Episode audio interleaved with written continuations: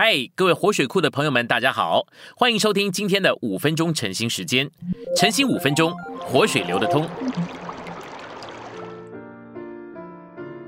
我们现在来到今天的经节，今天的经节呢是马太福音二十四章四十八到五十节。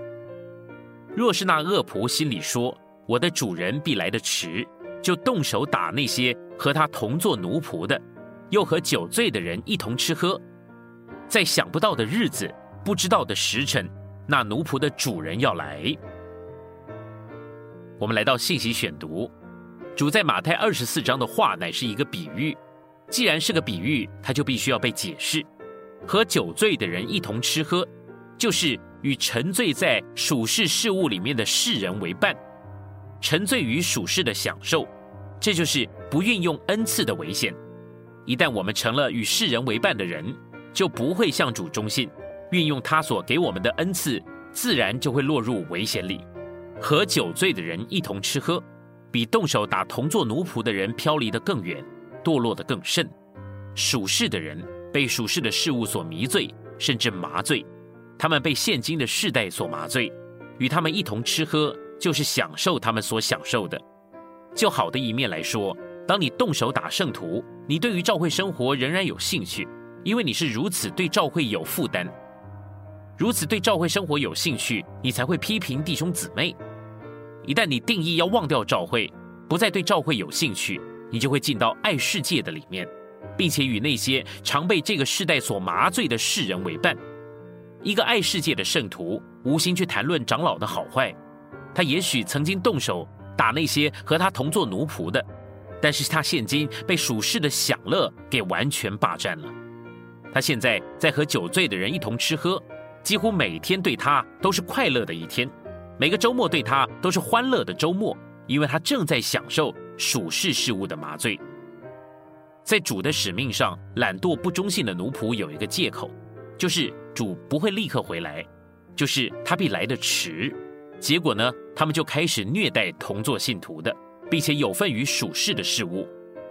他们的借口呢是。主如果现在就回来，所有的事情就都解决了，他们也就不会有时间来爱世界了。然而，主在马太福音二十四章的话告诉我们，他不会接受这样的借口。他回来的时候要把不忠信的奴仆给割断，割断不是指切成碎片。我们得救的时候就与这位受膏者连结了，即使我们在退后的光景之中，主也不会把我们切断。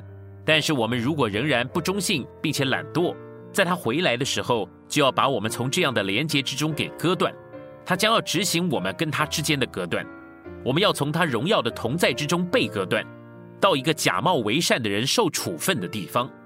不信者的处分乃是永远的沉沦，而懒惰奴仆的处分是暂时的、时代性的惩罚。不要打那么多的电话，反而要用这些的时间去接触你隔壁的邻居。给他们一本我们所出版的彩虹小册。